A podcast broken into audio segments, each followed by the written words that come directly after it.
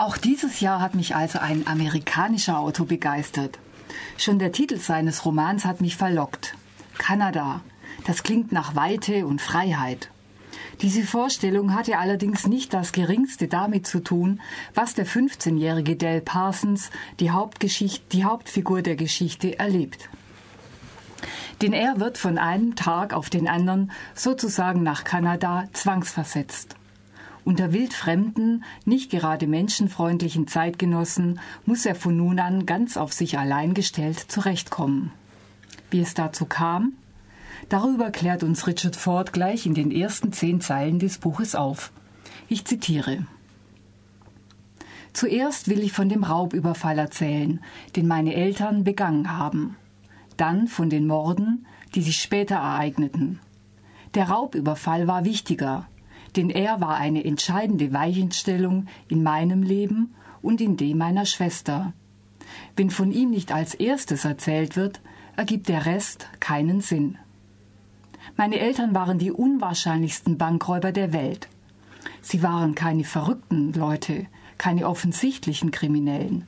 Niemand hätte geglaubt, dass ihr Schicksal diesen Verlauf nehmen würde. Sie waren ganz normal, obwohl diese Aussage natürlich null und nichtig wurde, als sie tatsächlich eine Bank überfielen. Der Ich-Erzähler ist Dell, mittlerweile 50 Jahre älter, ein kurz vor der Pension stehender Hochschullehrer. Er rekapituliert die Ereignisse von damals, vielleicht ein letzter Versuch, mit ihnen ins Reine zu kommen. Der erste Teil der Geschichte spielt in Great Falls, Montana, im Jahr 1960. Dells Mutter Niva ist eine eher unscheinbare, kühle, skeptische Frau, eine verhinderte Poetin. Ganz anders der Vater, gut aussehend, charismatisch, nicht gerade weitblickend, ein ehemaliger Luftwaffenoffizier. Nach dem Ausstieg aus der Armee hat er nicht mehr richtig Fuß gefasst und lässt sich und lässt sich auf krumme Geschäfte ein, was schließlich auch zu dem verhängnisvollen Banküberfall führt. Nach der Inhaftierung der Eltern setzt sich Dells Schwester nach Kalifornien ab. Dell landet hingegen, und damit beginnt der zweite Teil des Buches, vermittelt über eine Freundin der Mutter in die Ödnis der kanadischen Prärie und zwar bei Arthur Remlinger, dem Besitzer eines Jagdhotels. Dessen Gehilfe Charlie, ein übelriechender, sich schminkender und Hitler verehrender Mensch, bringt ihm alles über die Gänsejagd bei. Ausgerechnet er ist es aber, der Dell vor dem smarten Remlinger warnt. Denn dieser hat bereits Menschenleben auf dem Gewissen und zieht den Jungen in eine ganz dunkle Geschichte hinein.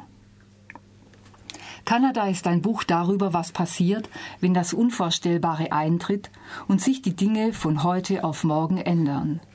Insofern ist es auch ein Buch über das Schicksal, darüber, wie Menschen auf die Härten und Ungerechtigkeiten des Lebens reagieren. Ich weiß, erfahren wir von Dell am Ende, dass man bessere Chancen im Leben hat, bessere Überlebenschancen, wenn man gut mit Verlusten umgehen kann wenn man es schafft, darüber nicht zum Zyniker zu werden. Außergewöhnlich ist die Erzählweise des Buches.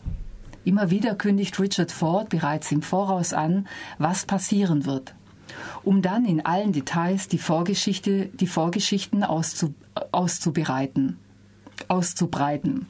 Auf diese Weise entsteht die Spannung nicht durch die Folge der Ereignisse, sondern dadurch, wie diese Ereignisse die Individuen herausfordern. Richard Ford hat einmal gesagt, dass Romane deshalb so wichtig sind, weil sie uns das Leben aus der Nähe zeigen. Genau das macht er in diesem Buch. Ganz dicht folgt er den Gedanken, Gefühlen und Handlungen seiner Protagonisten ohne Voyeurismus und mit großem Respekt.